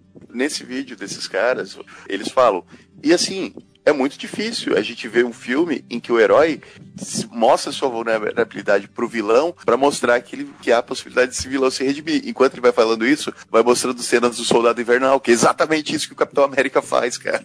Eu não vou brigar com você. Ele larga o escudo, eu não vou brigar com você. Você tem que perceber. Se você tá errado, você tem que perceber que você tá sendo controlado. Você tem que lembrar. A forma que ele foi construído foi exatamente o que eu sempre esperei do Superman o que eu sempre vi no Superman. Né? No primeiro filme, você não vê ele matando o Caveira Vermelha. Você vê ele tipo, tentando impedir que o Caveira Vermelha jogue a porra do negócio em Washington o Caveira Vermelha acaba sendo consumido pela sua própria ganância quando ele é absorvido pelo Tesseract, né? E ainda Nossa, assim, sim. o Capitão América se sacrifica para impedir que, que, a nave chegue aos Estados Unidos. No segundo filme, cara, ele não mata o Soldado Invernal. Ele não mata ninguém, na verdade. Tipo, ele luta com o Soldado Invernal, pede os lançamentos dos porta-aviões e ele deixa o Buck bater nele até o Buck lembrar quem ele é. E no terceiro filme, velho, ele tá lutando com o Homem de Ferro, e a gente já falou isso. Arrebenta o capacete do Homem de Ferro que ele vai dar com o escudo, o Tony bota a mão no pescoço e ele bate no reator Arc. Tipo, ele só tá tentando desativar a armadura do Tony para acabar com a briga, tá ligado? Então, o capitão, ele tá assumindo esse papel de ser o cara que sempre vai tentar chamar o quem tá errado fazer ele perceber, cara, tu tá errado, tu tá fazendo mal e tu não deveria estar tá fazendo isso. E é o que a gente espera do Superman, né? Mas não é todo diretor que entende o personagem quando vai adaptá-lo que eu acho engraçado que a gente começou falando do Aquaman e de repente já tava falando do Capitão América, da Marvel de novo, e de como o Capitão América é bom e é, legal. Né? Mas exatamente porque o Aquaman, aparentemente, velho, os caras saíram dessa fórmula boba de, é. de, achar que um filme tem que completar o outro. Velho, faz o filme do Aquaman fechadinho nele, e por isso que agora chama Worlds of DC, né? Mundos da DC. Porque, cara, por mais que eles possam viver no mesmo universo, o Aquaman tem o mundo dele, que é o mundo dos sete mares. A Mulher Maravilha tem o mundo dela, que é o lance mitológico. O Superman tem o mundo dele, o Batman tem o mundo dele. Se, a Warner tivesse percebido isso antes, é, provavelmente esse... teria conseguido construir um universo compartilhado com mais qualidade. É, esse, esse termo Mundos da DC, acho que foi, foi uma sacada muito boa mesmo. É, eu tava até pensando dia, dia desse que se eles fossem inteligentes, eles faziam um, um filme mostrando que é, eles estavam contando uma história em um, um, outro mundo paralelo, onde as coisas aconteceram quase do mesmo jeito, mas não igual. E aí eles ignoravam tudo que não foi bom no resto dos outros filmes e seguia só com o que foi bom, né? Mas aí você tem agora Aquaman, com, provavelmente vai ser um sucesso. Não sei como é que vai ser no final, se ele vai matar ou não vai matar, vai prender ou não vai prender o vilão, que é o irmão dele, né? Na história, o Orm.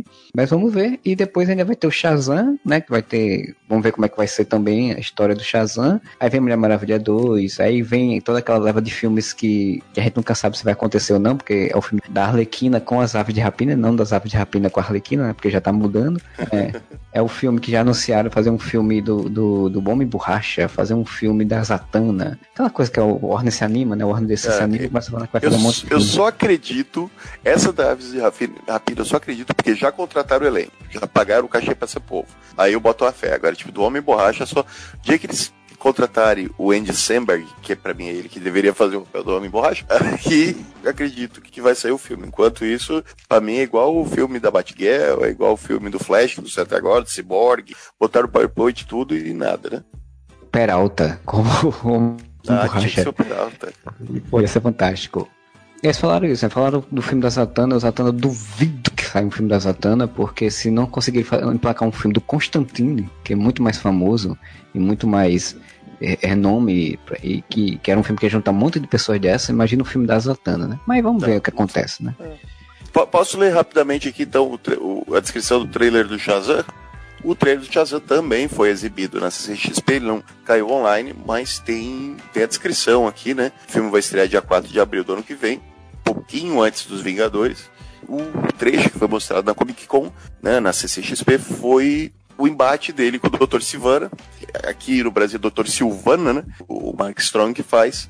Segundo eles falaram, né, os efeitos especiais ainda não estavam, estava faltando os efeitos especiais ainda, mas é a primeira luta entre eles, né? Diz que o lance, para tu ver como realmente então, mudaram o, viés da DC no cinema. Diz que é engraçado pra caralho, porque o Shazam ainda não sabe, né? O Billy Batson ainda não sabe usar os poderes dele direito. Tem uma hora que aparentemente o Dr. Silvana ganha superpoderes também, de alguma forma.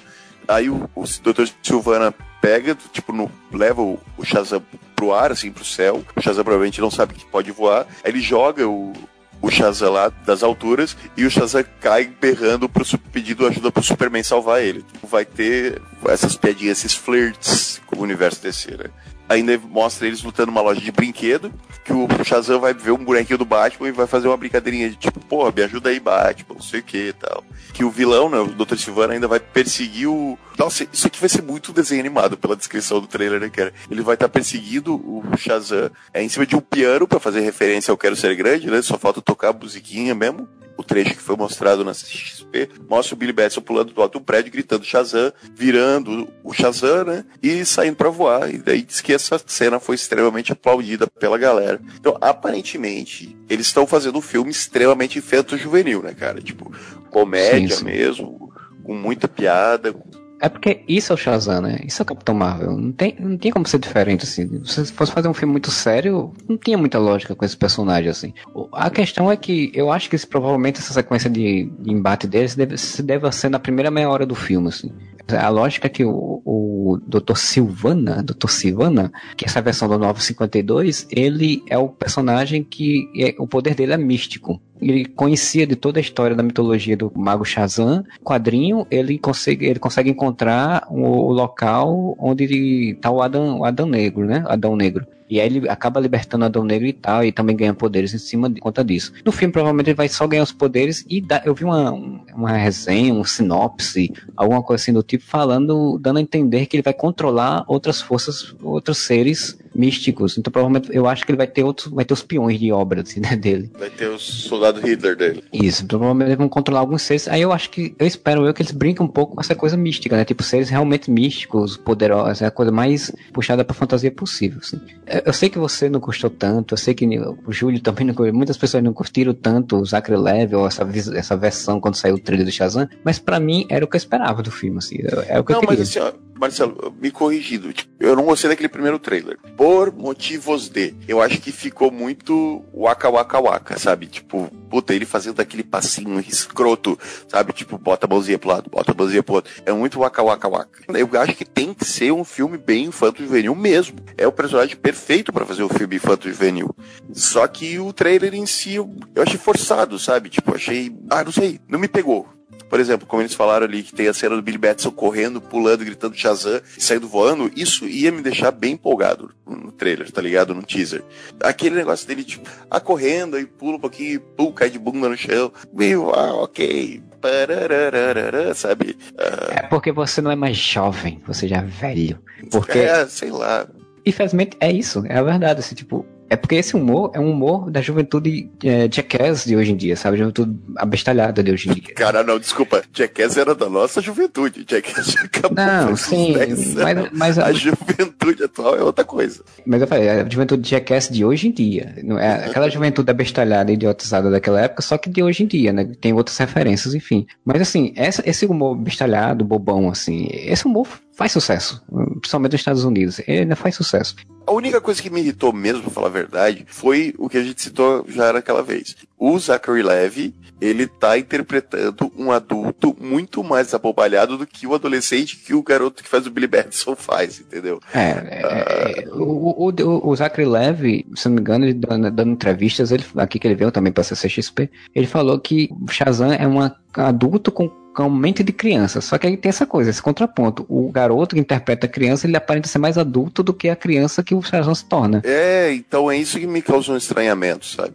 Eu, eu ainda relevo, assim, no, no, pensamento de que quando ele se torna Shazam, ele fica bestalhado, né? Ele fica assim, tipo, porra. Então ele. Sim, sim, não. Ele fica empolgado. Ser. Eu entendi, ele fica empolgado. É que eu, eu acho o Zachary Levy, eu acho que o meu problema é o Zachary Levy. Eu não gosto dele desde Chuck, tá ligado? É, então é então... um problema pessoal. Eu não tenho problemas com ele, não.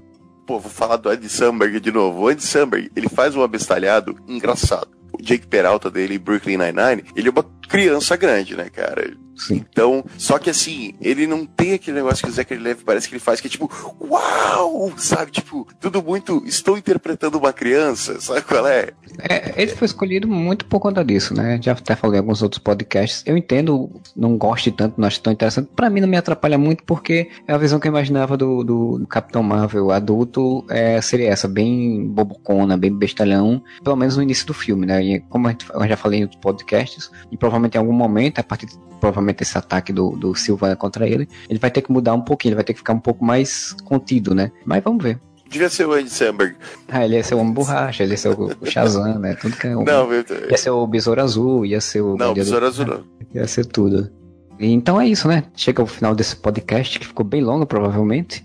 Espero que você tenha gostado, né? Mas se você curtiu, você vai lá no areva.com, deixa seu comentário, vai lá no Facebook, no Twitter, no Instagram, tem nossas redes sociais tudo lá com o Areva, ou manda e-mail para contato@areva.com. Se você gosta mesmo do podcast, vai lá no cartaz assinaturas, deixa lá sua contribuiçãozinha mensal lá, tem como Josué Gentil e como o Bruno, que sempre nos auxiliam, e a gente agradece muito o auxílio de vocês faz com que a gente consiga pagar as nossas hospedagens e todas as coisas que a gente precisa pagar aí para o podcast estar existindo. Vocês gostam do podcast? Espalhe a palavra. Compartilhe com seus amigos, manda no grupo da família. Espalhe a nossa palavra, que pro Areva ser mais conhecido já vale a pena ficar acordado até as 3 horas da manhã para trazer esse conteúdo tão bom para vocês. Mas se entrar um, dinheirinho também é bom. É verdade, sim. E, e espalha a palavra mesmo, porque eu não sei se vocês sabem, mas o, o Areva está lá no Spotify também. Então você pode ouvir lá no Spotify. Quem sabe um dia lá na frente no Deezer também em outras plataformas, mas por enquanto ele está nesse do Spotify, porque esse ano é o ano do podcast, né? Finalmente. Então o podcast entrou numa plataforma como Spotify, um monte de podcasts entraram. O Areva tá lá no meiozinho, você bota lá no seu Spotify, o Areva, e vai aparecer nosso perfil com todos os podcasts. Você pode ouvir, pode compartilhar e divulgar e passar a palavra, como o Moura falou. A gente volta semana que vem com mais um podcast e whatever.